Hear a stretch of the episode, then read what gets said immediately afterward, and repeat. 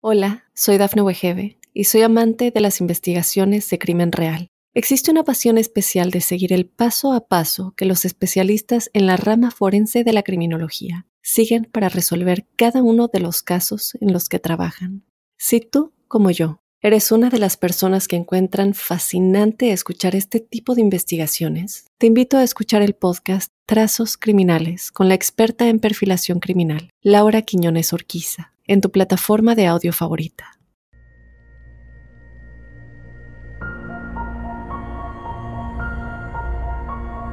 Detente por un momento e imagina. Viajas en tu automóvil, ves un puesto de hamburguesas a la orilla de la carretera en Baltimore, Maryland, y te detienes. Tienes mucha hambre. Al entrar al local, te atiende un sujeto alto, obeso y con un aspecto desagradable. Él es el dueño del lugar. Te ofrece una hamburguesa y dice que es de res. Mmm, deliciosa, ¿no? Terminas tu comida, pagas y te vas. Te vas sin darte cuenta que acabas de comer carne humana preparada por Joe Roy Metheny. Este asesino serial se acercaba a personas desamparadas con problemas de drogadicción. La mayoría de ellas eran trabajadoras sexuales y aprovechaba su debilidad para secuestrarlas, matarlas y luego desmembrar sus cuerpos. Esta historia de terror habría comenzado luego de una ruptura amorosa, pues el primer asesinato comenzó en 1995, unos meses después de que la esposa de Metheny, aparentemente drogadicta, lo dejara y se llevara a su hijo de dos años. Este es el caso de Joe Metheny, mejor conocido como el hamburguesero asesino. No tengas miedo que ya empezó. Crímenes de terror.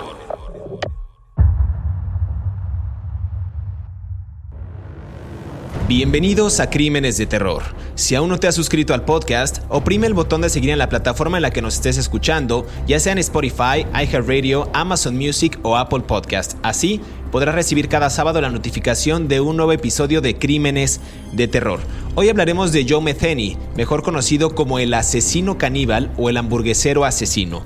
Un hombre con obesidad mórbida, una sonrisa degenerada y ojos vacíos que parecían no sentir culpa por nada. Físicamente era un tipo poco agraciado e inclusive imponía mucho miedo. Es quizás una de las historias más salvajes que jamás hayamos oído sobre asesinatos en crímenes de terror. Además de acabar eh, con la vida de varias personas inocentes, el asesino del que hablaremos justamente hoy también descuartizó los cuerpos de sus víctimas y no solo eso las vendió como carne para barbacoa, para hamburguesas en un puesto de carretera en Baltimore, en Maryland. Hablaremos el día de hoy de John Metheny, como ya comentamos. Pero antes de entrar en detalle y comenzar a hablar de este asesino que, pues, realmente cometió actos atroces, actos delictivos, quiero darle la más cordial bienvenida a mi colega David Orantes, quien semana a semana nos brinda estos detalles puntuales de los asesinos seriales. ¿Qué tal David? ¿Cómo estás? Hola, ¿qué tal José Luis? Bien, eh, hoy vamos a hablar de un personaje muy singular que como siempre se reproduce el mismo esquema de infancia es destino, ¿no? Hay una serie de circunstancias que, son muy interesantes para analizar y que después tendrían que ver directamente con, estos crímenes que él perpetró, ¿no? Yo eh, difiero cuando dices este, obesidad mórbida. Eh, este, porque finalmente pues no sabemos las circunstancias de su salud, pero este, pero está bien, te lo vamos a permitir. Buenísimo, David. ¿Te parece si empezamos a hablar de este personaje realmente aterrador? Yo cuando leía muchos de sus detalles de vida me impactaron por por la, por la atrocidad de sus crímenes. Bien, este personaje, Joseph Roy Metheny, nació el 2 de marzo de 1955, ya lo decía, en la ciudad de Baltimore, en Maryland, pero creció este hombre, bien comentabas David, eh, en un hogar de clase trabajadora con un padre eh, aparentemente alcohólico y es esta serie de patrones que se han repetido en los asesinos seriales que hemos hablado en crímenes de terror con un pasado pues un poco turbio, un pasado eh, ominoso en cuanto se refiere a, los afectos familiares. Este hombre prestó servicio en el ejército y también trabajó como camionero que quizás es uno de los detalles que más marcó o marcaría posteriormente su vida criminal. Según los abogados que lo representaron y de ellos ya hablaremos más adelante, el padre, perdón, de Metheny murió en un accidente automovilístico cuando él tenía apenas 6 años de edad. En algún momento el propio hamburguesero asesino, así le decían, confesaría que sus padres a menudo lo enviaban a vivir con otras familias. Esto se le conoce como arreglos familiares o similares a los de un hogar de crianza. No sé si, si estoy en lo correcto, pero es más o menos lo que pasaba en sus primeros años de este sujeto que se convertiría en el hamburguesero asesino, Joe Metheny. Eh, bueno, sí y no. A ver, lo que yo pude investigar en, la... voy a hacer un poco de contexto. Ah, Baltimore, en la jerga coloquial de los Estados Unidos, se conoce como B-More.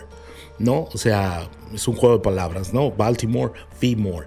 Es una zona, es un puerto donde llegan muchas drogas, es un lugar de paso para muchas ah, personas, es un lugar donde hay una gran industria de camioneros que trabajan en la costa este distribuyendo productos hacia el resto de los Estados Unidos, ¿no? Sobre todo el Midwest, desde el Mississippi hacia el este, ¿no? Bueno, empecemos por ahí. Efectivamente, su mamá se casó, se casó con el papá de él, que no está mencionado en los documentos legales del caso por alguna razón. Era un alcohólico, era camionero y estaba ausente con mucha frecuencia de la casa. Ah, eran seis hermanos. Joe Metheny tenía seis hermanos. La mamá, cuando quedan, cuando quedan huérfanos, y aquí es donde, esto es muy, muy importante, la mamá cuando desaparece el esposo, porque primero el esposo se va y luego se muere, no se muere y ya. No, primero desaparece y luego se, se muere en el accidente de tráfico. La mamá empieza a trabajar en tres empleos. Trabajaba de cantinera, trabajaba de mesera y trabajaba de truck driver, de conductora de camiones, lo que la obligaba a estar en mucho tiempo fuera de su casa por los tres trabajos. Si tú tienes seis hijos, pues está muy difícil mantenerlos. Y si eres una mujer sin, sin apoyo económico del gobierno o cualquier cosa, pues te las tienes que buscar, ¿no? Es lo que se llama el hustle, ¿no? En Estados Unidos.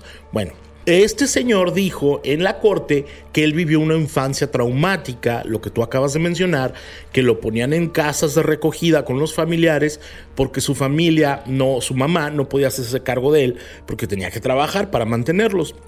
La mamá después declaró en la corte que eso no era cierto, que este señor, su hijo, ella lo dijo, era un mitómano y que eh, los hermanos mayores se encargaban de él y que otras tías se encargaban de él, pero que de ninguna manera fue un muchacho abusado ni, ni que padeció cosas. Luego la, la mamá declaró que mentía en su registro de historial cuando fue soldado de los Estados Unidos, pero eso iremos más adelante. Entonces, tenemos un patrón de un muchacho que vivió el abandono, de, la muerte del padre, la necesidad de la madre de ponerse a trabajar para cuidarlos y luego le empezó a contar estas mentiras. Nunca lo vamos a saber porque la mamá ya está muerta y Joe Metheny está muerta y no tenemos a ninguno de sus familiares para confrontarlos. Pero hay un debate entre lo que fue la infancia de él a partir de lo que él contaba y a partir de lo que contaba la mamá. Ahora que las dos cosas pueden ser ciertas, ¿no? También.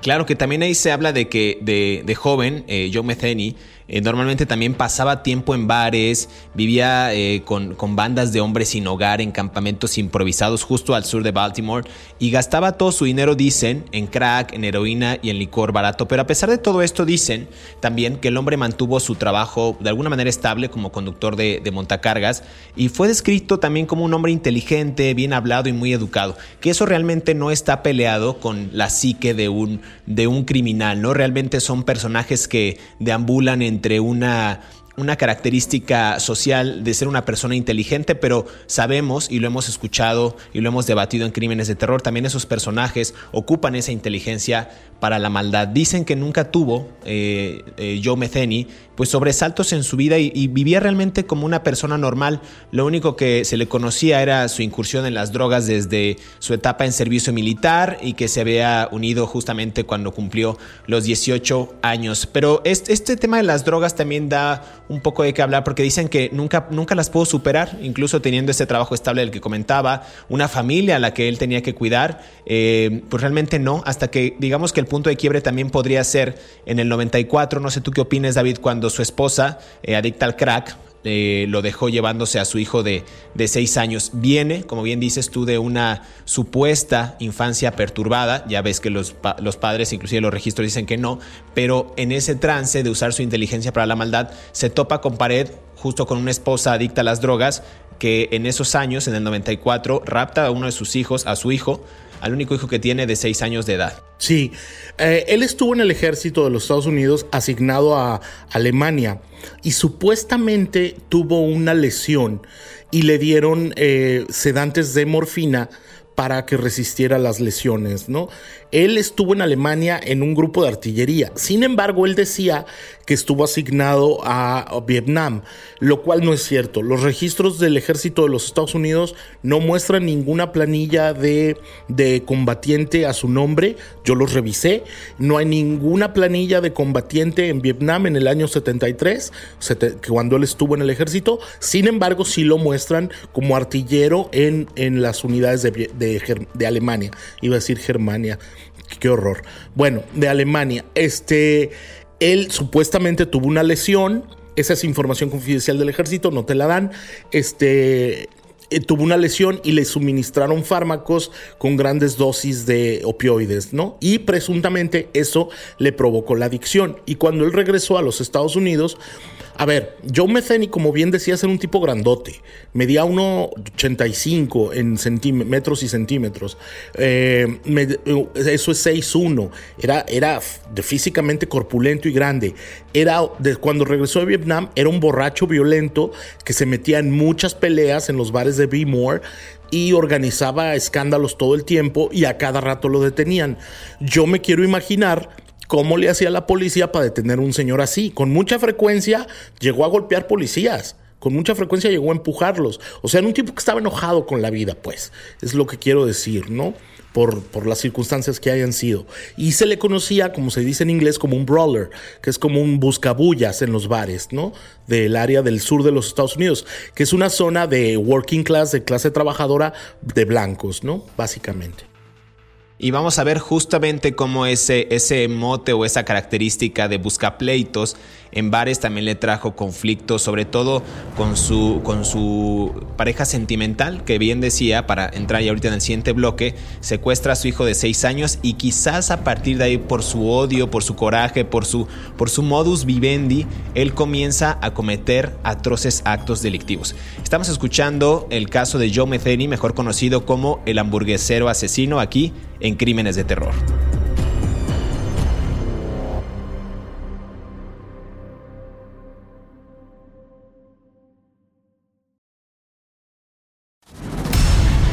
Estos son los 5 datos perturbadores de Joe Metheny, mejor conocido como el hamburguesero asesino.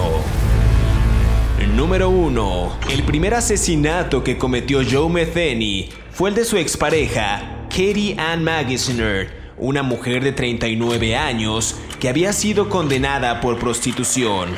Metheny enterró su cuerpo en una fosa poco profunda en el lugar de la fábrica donde trabajaba y el cuerpo permaneció allí durante más de dos años. Número 2. Joe Metheny admitió ocho asesinatos, entre los que se encontraban los de una noche de 1995, en la que invitó a las trabajadoras sexuales Katie Ann y Kimberly Spicer a su tráiler para apuñalarlas y estrangularlas hasta morir. Número 3. Para librarse de una pena mayor, el abogado de Metheny le echó la culpa de su comportamiento a las drogas y al alcohol. Sin embargo, varios excompañeros de trabajo de Joe comentaron haberlo visto en buen estado mientras trabajaba como camionero. Número 4. El hamburguesero asesino también afirmó haber matado a otras tres trabajadoras sexuales a lo largo de Washington Boulevard en Baltimore. Aunque no había pruebas de la mayoría de esos delitos, aparte de su confesión, dijo que había arrojado los cadáveres al río Patapsco y que nunca fueron encontrados. Número 5. La mente del asesino era claramente inestable y al momento de su arresto confesó que había matado a otras cinco personas. ¿A qué se debía su furia imparable? Todo fue porque su mujer aparentemente se fue de su casa. Sigue escuchando Crímenes de Terror. Regresamos a Crímenes de Terror. Estamos hablando de Joe Metheny, un sujeto que aparentemente vivió una infancia perturbada en Baltimore, eh, un sujeto que también desde que tenía 18 años eh, de edad se enlistó al ejército, decías tú David, eh, para trabajar supuestamente en Alemania en, esta, en este conflicto.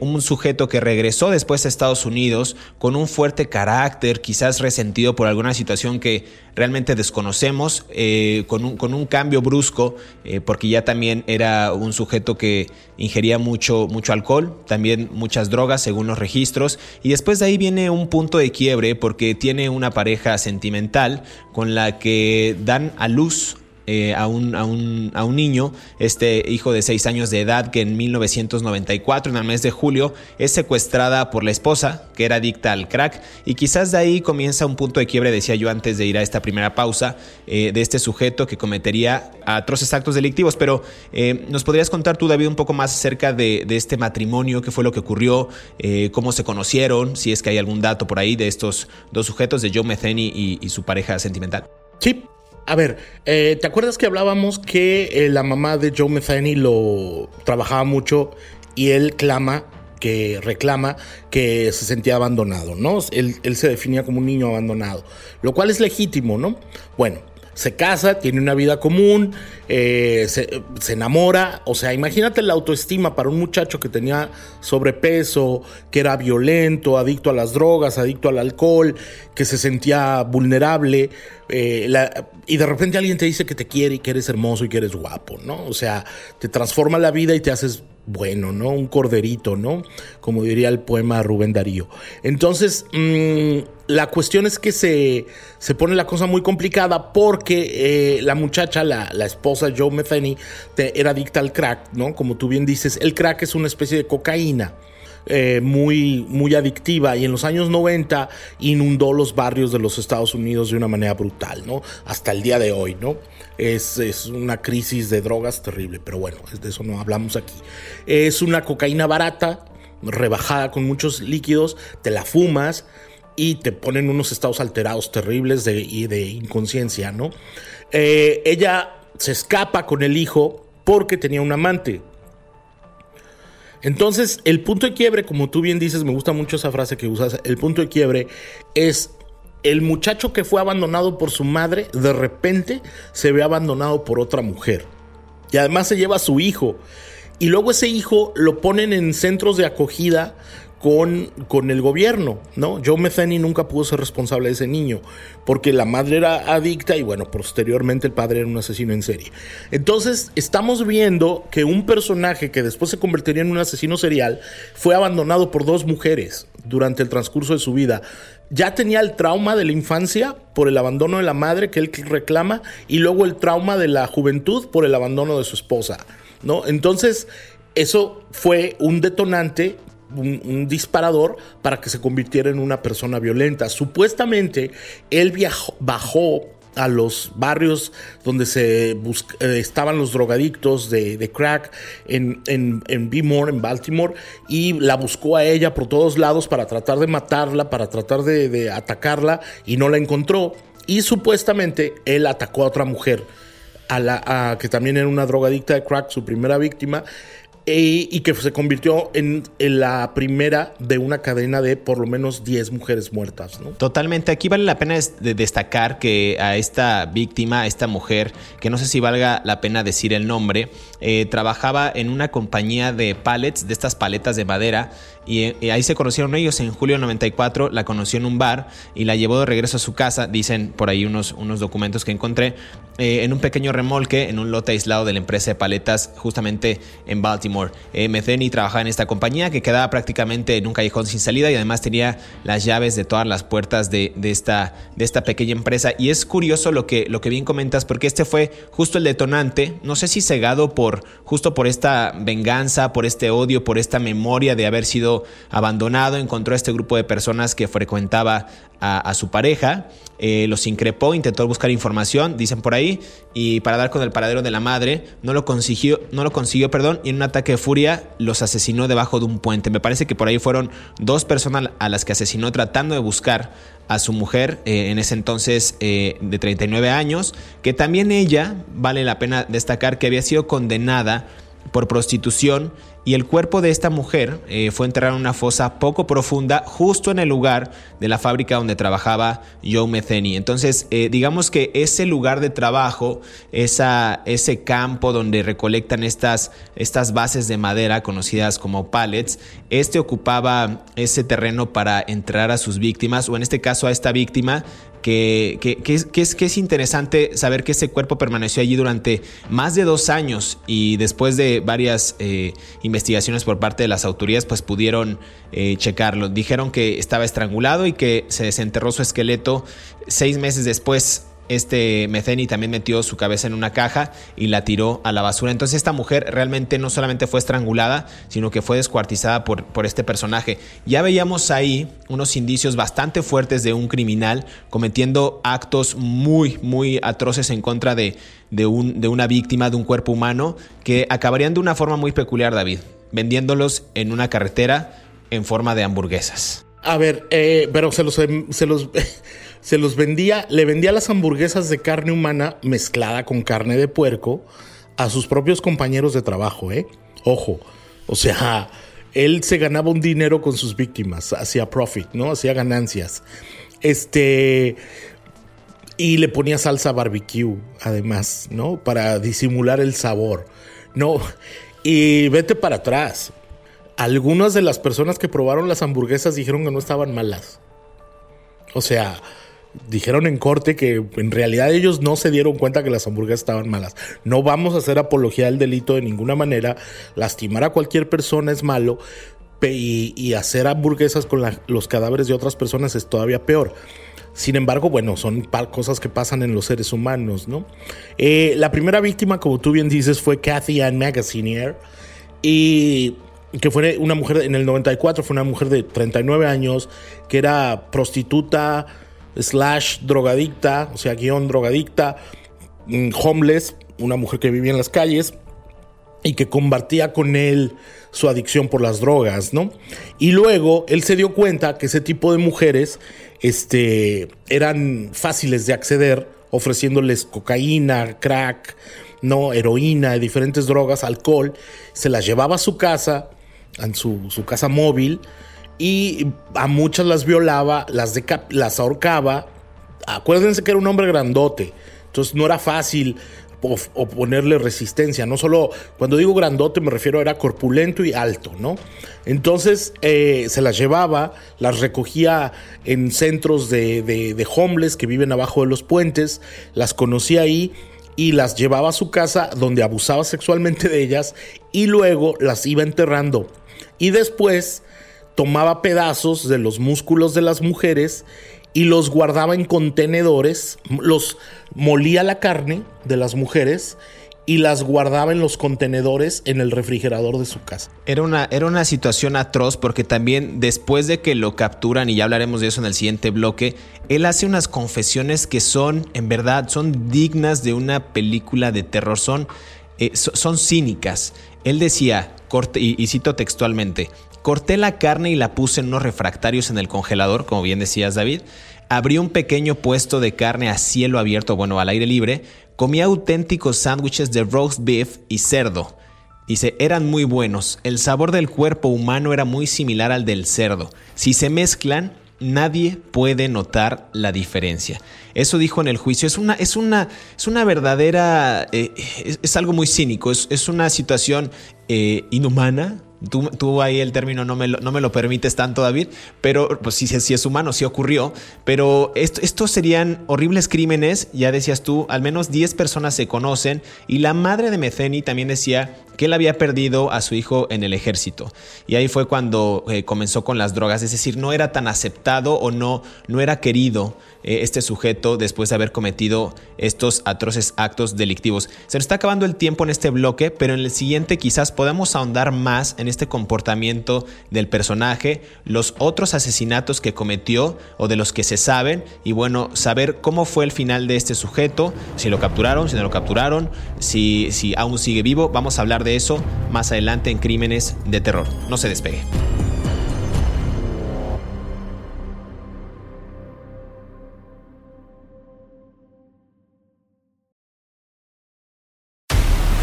¿Qué es lo que impulsa a la mente humana a degenerarse a ese nivel? Según los expertos, la mayoría tiene un sistema fijo muy bien establecido, pero tienen muy pocas conexiones personales. Otros investigadores señalan que hechos traumáticos en pequeños niños desatan comportamientos violentos hacia animales u otros infantes vulnerables, lo que seguramente desembocará en un asesino potencial. Estamos de vuelta en Crímenes de Terror para hablar de Joe Metheny, mejor conocido como el hamburguesero asesino. Eh, un sujeto al que ya habíamos, eh, pues estamos desentramando mucho de lo, que, de lo que hizo durante su actividad criminal. Un sujeto que vivió una infancia supuestamente perturbada, que estuvo en el ejército y después empezó a cometer atroces actos delictivos después de que tuvo un conflicto, quizás de odio, quizás de rencor, al, al presenciar o al vivir este abandono, no solo por parte de su madre, sino por parte de su pareja sentimental, quien a su vez secuestró también a su hijo de seis años. Y así él empezó a asesinar gente y empezó a vender la carne de estas víctimas en forma de hamburguesas. De eso hablábamos en el segmento pasado, David, pero eh, ¿qué otras personas, podemos decir, qué otras víctimas tiene en su haber o tuvo en su haber este sujeto conocido como el hamburguesero asesino? Sí, hay una historia, en, hace, hace en el segmento anterior decías lo de, lo de la declaración, de lo que él hacía. Hay una, hay una parte que a mí me sorprendió mucho de sus declaraciones, en donde él sostiene que todo el tiempo que bajaba a las partes del sur de Baltimore, Bmore, a, a buscar a, mujeres, en realidad estaba motivado por, por buscar a su hijo y por buscar a la mujer, a su exmujer. Esto a mí se me hizo rarísimo. Él dice en una declaración que, que él, él se refiere a las mujeres que mataba como, lo voy a decir en inglés, crack horse, horse, que es como prostitutas del crack. Esto es como mujeres que, obviamente la palabra no es prostitutas, es mucho más dura, ¿no? De cuatro letras, empieza con P y termina con A. Este, se refiere a mujeres que ofrecen servicios sexuales tan solo por drogarse. Tú siempre usas la palabra inhumano no, estos crímenes son inhumanos. Y yo siempre me opongo a que la uses, o por lo menos no estoy de acuerdo en que lo uses, porque yo creo que son profundamente humanos, mm, en el sentido de que la, humanidad ha conocido la degradación de una manera brutal y somos los propios enemigos de nosotros mismos, ¿no? Entonces, él no tenía ninguna conciencia sobre lo que era realmente el respeto a otro ser humano. Él dice que con dos de las mujeres que mató y que luego se las vendió en hamburguesas, él simplemente las llevó a su casa, las dos, las les insistió en dónde estaba su esposa. Estas mujeres le dijeron que ellas no sabían nada y él se enojó y se drogó con ellas y cuando despertó al otro día estaban muertas ellas. O sea, él dice que no recuerda nada. ¿no? Obviamente eso pudo haber pasado, pero en el, en el estado de locura de las drogas las mató. Y entonces dice que las agarró y las... Um, partió, chop it up, o sea, las hizo pedacitos, ¿no? Las fue partiendo en pedacitos en su casa y los huesos y las partes más sensibles. Ahora, el reguero de sangre debe haber sido brutal. Y yo sigo sin entender cómo nadie se dio cuenta. Pero como volvemos, siempre son víctimas vulnerables que la sociedad no extraña, ¿no? O sea, no son relevantes para las autoridades. No es como que se perdían muchachas de los barrios ricos de Baltimore. Entonces, él las, las Chopper las cortó, las despedazó, las hizo pedazos, agarró los pedazos de carne de los músculos, los mezcló con, con carne de puerco, les echó salsa de, de, barbecue, que es para asar, la mezcló, la frió y luego en un food truck, porque él vivía en el terreno de su trabajo, donde trabajaba como conductor de montacargas, forklift. Este, luego en el food truck de los empleados, empezó a vender las hamburguesas con la carne de las muertas. Hay testimonios de personas, como tú bien decías, hay testimonios de personas que, que lo, que, comieron esas hamburguesas y que no notaron la carne, ¿no? Eh, hay algo que a mí me llama mucho la atención. ¿Por qué nadie de la compañía de, eh, de la que trabajaba este señor Joe Metheny se dio cuenta de que algo estaba sucediendo raro? ¿No? Para empezar, ¿por qué vivía ahí? En los terrenos de la empresa, ¿no? Y es muy difícil saberlo ahora, ¿no? Total, a mí hay una frase que dijo durante el juicio que me parece igual de, de, aterradora que la que comenté en el segmento pasado y creo que justifica mucho o da un poco de luz respecto a su actuar en estos crímenes de terror. Él decía, y cito otra vez textualmente, mi ataque de asesinatos o mi serie de asesinatos comenzó como venganza pero terminó como una pasión por la sangre y el sentido abrumador de poder que uno tiene al tomar la vida de otro.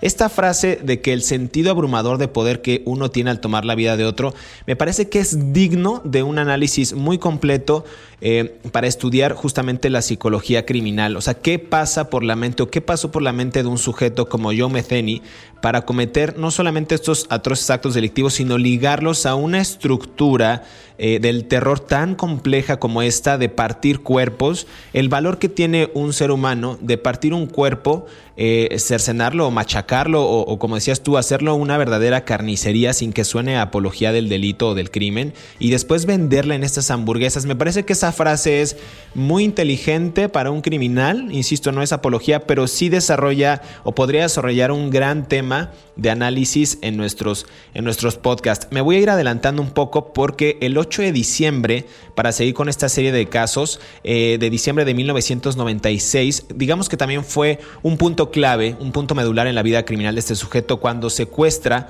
a una mujer de nombre Rita Kemper. Y a esta mujer la intentó secuestrar, pero ella logró salir, digamos, avante de las garras de este, de este monigote, de este ser gigantesco. Eh, y justo fue ahí cuando eh, las autoridades pueden dar con, este sujeto, porque decían que Metheny compartía drogas con, esta mujer, con Kemper también, como decías, en el remolque donde vivía en el sitio de la fábrica de paletas, y ella se negó, perdón, a tener relaciones sexuales con él y salió corriendo de ese remolque. Él la persiguió, la golpeó, la arrastró de regreso inclusive a este remolque y luego le bajó los pantalones e intentó violarla. Entonces Kemper dijo que había intentado eh, asesinarla diciéndole te voy a matar y a enterrarte en el bosque con las otras chicas. Esa también era su forma de, intimidar a las mujeres y ella escapó por una ventana del remolque y huyó a los oficiales o con los oficiales de policía del área. Entonces, después de ahí, este sujeto, dicen, que le pidió a un amigo que lo ayudara a enterrar uno de los cuerpos que había ya matado, que había cercenado,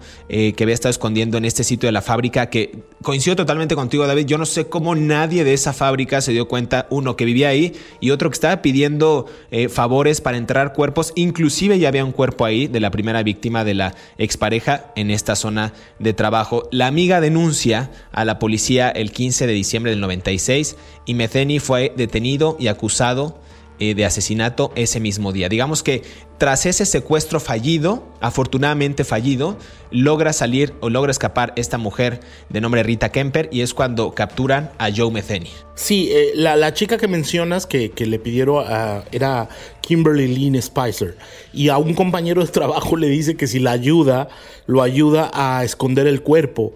Y el compañero de trabajo dice, ¿cómo que cuerpo? ¿Cuál cuerpo? Sí, y este le empieza a decir que tiene muchachas muertas escondidas abajo de su trailer, de su casa móvil. El compañero de trabajo va y lo denuncia ante el manager, el gerente. Eso fue lo que primero pasó. Y luego este van y llaman a la policía. Y cuando llega la policía, eh, ellos ya tenían eh, antecedentes de lo de la otra muchacha, ¿no? De la que escapa, esta Kemper. Entonces ellos asocian los dos crímenes y lo detienen y no lo vas a creer, pero cuando lo llevan a la cárcel, él empieza a contar todo. Empieza a decir todo Muchos, muchos criminales lo hacen con la intención de liberar su alma, ¿no? Como encontrar un poco de paz, ¿no? Después de eso, porque debe ser atroz vivir con eso en la mente. Pero él empieza a contar todo, todo, todo. Tenemos páginas y páginas y páginas y páginas y páginas que se pueden consultar en los registros públicos de Baltimore de las confesiones de cada crimen que él hizo, de cómo cortó a sus víctimas, de cómo las mezcló en la trituradora de carne, las mezcló con carne de puerco y luego cómo vendió las hamburguesas.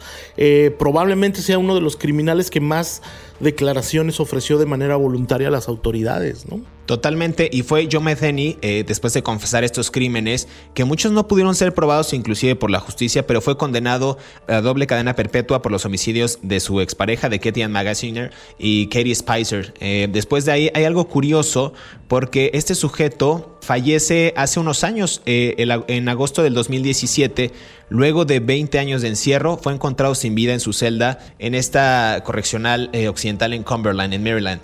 Él tenía 62 años y la verdad es que no tuvo nada de culpa por sus atrocidades cometidas. Sí, de hecho cuando lo sentencian y que lo, lo sentencian a 50 años de cárcel, él, él les dice al jurado y al juez que no tenía ninguna excusa para haber hecho lo que hizo, solamente que lo disfrutaba mucho. Y justamente las palabras fue, dijo, eh, las palabras lo siento nunca saldrán porque sería una mentira. Estoy más que dispuesto a dar mi vida por lo que he hecho para que Dios me juzgue y me mande al infierno por la eternidad. Simplemente yo lo disfruté fueron las palabras de Joe Metheny. David, es hora de despedirnos, pero queremos agradecer a aquellos que cada sábado sintonizan un nuevo episodio de Crímenes de Terror. Estamos leyendo sus comentarios a través de las redes sociales de Mundo Hispánico, a través de nuestras cuentas personales y también en la zona de reseñas de estas plataformas en las que nos están escuchando ustedes, en Spotify, en Apple Podcast, en Amazon Music o iHeartRadio. Recuerden activar el botón de seguir en la plataforma en la que nos estén escuchando para que les llegue este nuevo episodio y sean los primeros en disfrutar de esta aterradoras historias. Nos escuchamos en el próximo episodio de Crímenes de Terror. Hasta pronto.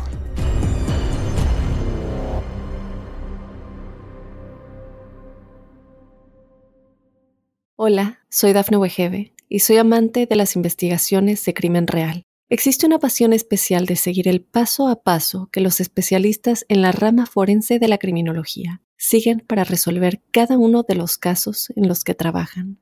Si tú, como yo, eres una de las personas que encuentran fascinante escuchar este tipo de investigaciones, te invito a escuchar el podcast Trazos Criminales con la experta en perfilación criminal, Laura Quiñones Orquiza, en tu plataforma de audio favorita.